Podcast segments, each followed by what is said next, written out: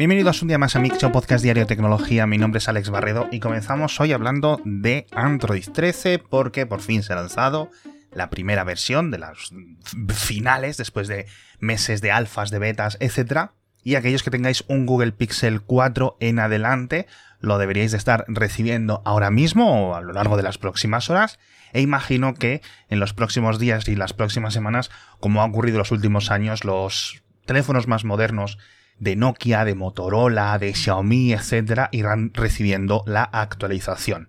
No es una actualización de estas que te va a cambiar la vida, pero, como solemos decir cada año, lo más importante está por debajo del capó, están las partes de arquitectura que van a seguir mejorando los ritmos de actualización de móviles futuros. Pero bueno, por cierto, hablando de cambios bajo el capó, también se ha lanzado lo que es la primera versión candidata del kernel 6.0 de Linux que deja así las versiones 5.1, creo que la versión final o dentro de la rama anterior fue la 5.19. No es un salto tan consecuente como podría indicar ese cambio de numeración. Son principalmente también, ya digo, cambios y avances en arquitectura, avances en el soporte y esa llegada paulatina de Rust. Y creo que la versión final debería estar disponible para octubre, así que en los próximos meses bastantes cambios que poco a poco también serán adaptados por las distribuciones de Linux.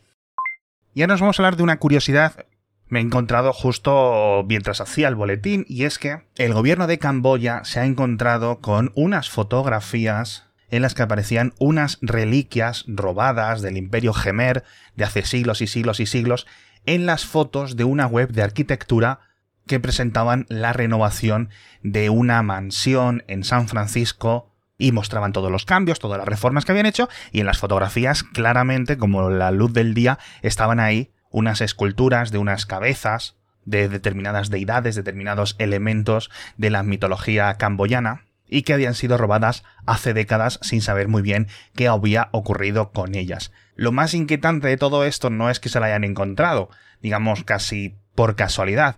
De hecho, creo que no ha sido el gobierno de Camboya precisamente, ha sido unos periodistas de investigación, sino que la web donde estaban las fotografías las photoshopearon para eliminar de una forma, yo no diría que burda, pero sí es cierto que quedan ahí los trazos de que habían sido editadas con Photoshop o con alguna herramienta similar para eliminar estas estatuas de las fotografías. Así que se ha creado ahora, pues la verdad que un conflicto internacional, porque ya sabéis lo grandes que son estas mafias del robo y del tráfico de reliquias, y me gustaría saber si hay más casos similares, más casos que se hayan encontrado por redes sociales o por fotos en Internet de elementos robados en el pasado que no deberían de saberse públicamente que estaban ahí robados. En fin, dejamos Camboya, nos venimos a Europa y es que no lo hacemos nosotros solos, sino que los altos ejecutivos, al menos muchos de los altos ejecutivos de Facebook, también están abandonados Silicon Valley para venirse a Europa. En concreto, el director de Instagram, Adam Mosseri, el líder de marketing, eh, Schultz, el presidente de asuntos globales, Nick Clegg, también se han ido los tres a vivir a Londres. Han dejado Silicon Valley, han dejado Palo Alto y toda esa zona y han aprovechado, digamos, esta política de trabajo remoto que en Facebook están implementando de una forma tan efectiva. Otro de los grandes altos ejecutivos, el número dos de Facebook o el realmente el líder de facto de Facebook como plataforma, que es el español Javier Oliván, lleva bastante tiempo, algunos, algunos meses en España, otros meses en California, yendo y viniendo. Bueno, y el propio Mark Zuckerberg, desde que salió el tema del coronavirus, etcétera, está mucho más tiempo en Hawái, donde tiene una mansión, donde tiene un montón de terrenos comprados, etcétera, más que en las oficinas centrales de Facebook en Silicon Valley, con lo cual es una compañía que ha abrazado de forma por completo el trabajo remoto y sus altos ejecutivos pues lo están sacando el máximo provecho lo cual me parece ejemplarizante para otras compañías, teniendo en cuenta el tamaño de Facebook.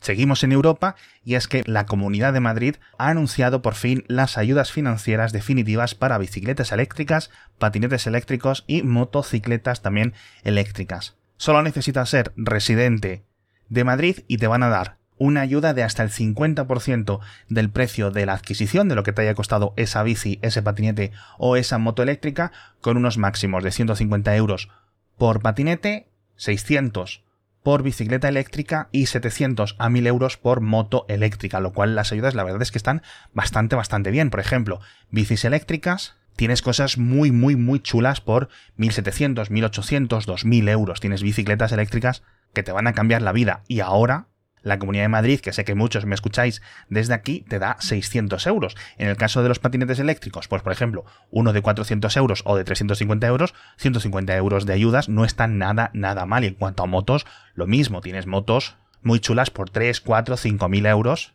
y la ayuda es bastante significativa. Os dejo un enlace en las notas del episodio para que veáis cómo solicitarlos, cómo apuntarse y en qué establecimientos se pueden conseguir estas ayudas. No es algo completamente abierto, pero la verdad es que he mirado yo y están casi todas las empresas grandes donde se compra y se vende este tipo de productos. Así que buenas noticias para los residentes de Madrid y son ayudas que hemos visto y seguiremos viendo replicadas en otras regiones del mundo.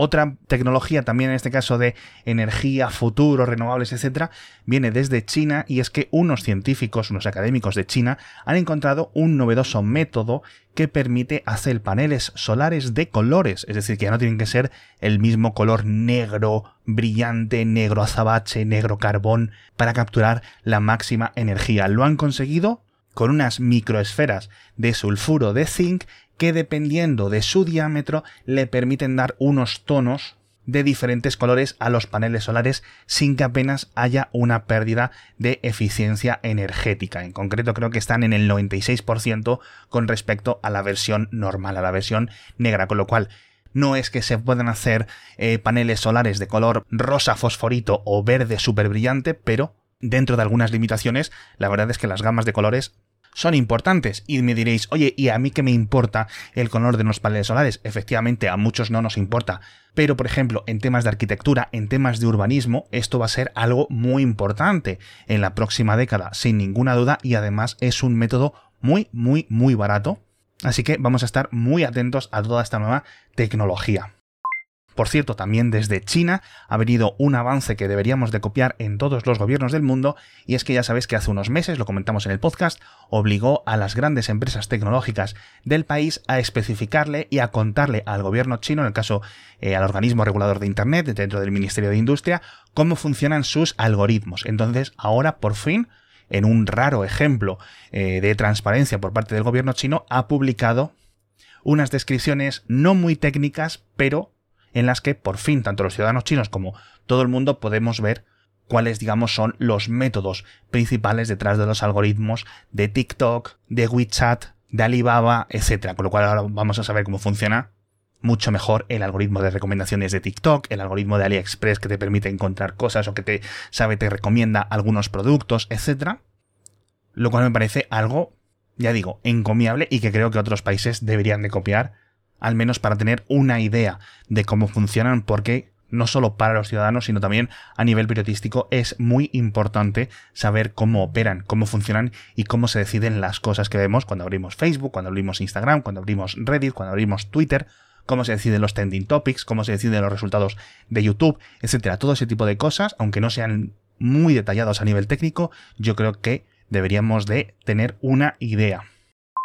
Y ahora nos vamos también al espacio, como los últimos días tenemos dos noticias que tienen que ver con el futuro de la exploración espacial. La primera vamos a hablar de la ESA, de la Agencia Espacial Europea, que está decidiendo su futuro tanto a corto como a largo plazo en los próximos meses. Está abriendo muchísimas reuniones, está evaluando qué tipo de cohete elegir para sustituir los lanzadores rusos.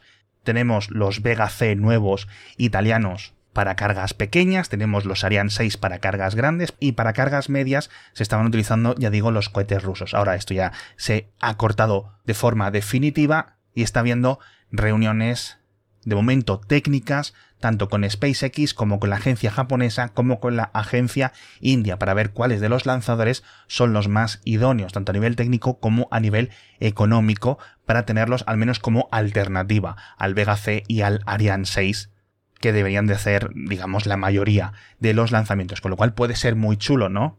Ver una colaboración mucho más estrecha de la industria aeroespacial japonesa o la india con la europea.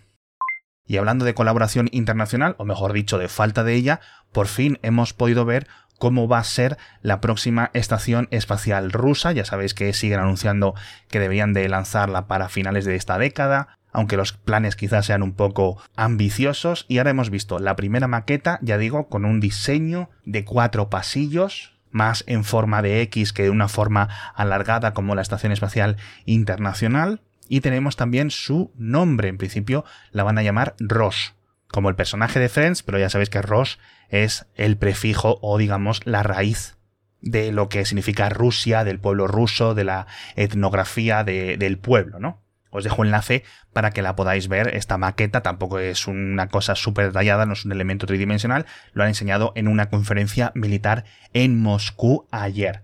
Pero bueno, en la newsletter y en las notas del episodio, ya digo, tenéis todos los enlaces. Hablamos de un montón más de cosas. Hablamos de YouTube, que quiere empezar a revender contenido ajeno, de la misma forma que, por ejemplo, cuando entráis en Amazon Prime Video podéis suscribiros a canales de otras empresas, podéis suscribiros a Flixolé o desde Apple TV podéis suscribiros a Stars, etc. Bueno, pues YouTube quiere hacer lo mismo. Con lo cual, en el futuro quizás podáis llegar a YouTube y ahí contratar Disney Plus o contratar Netflix incluso.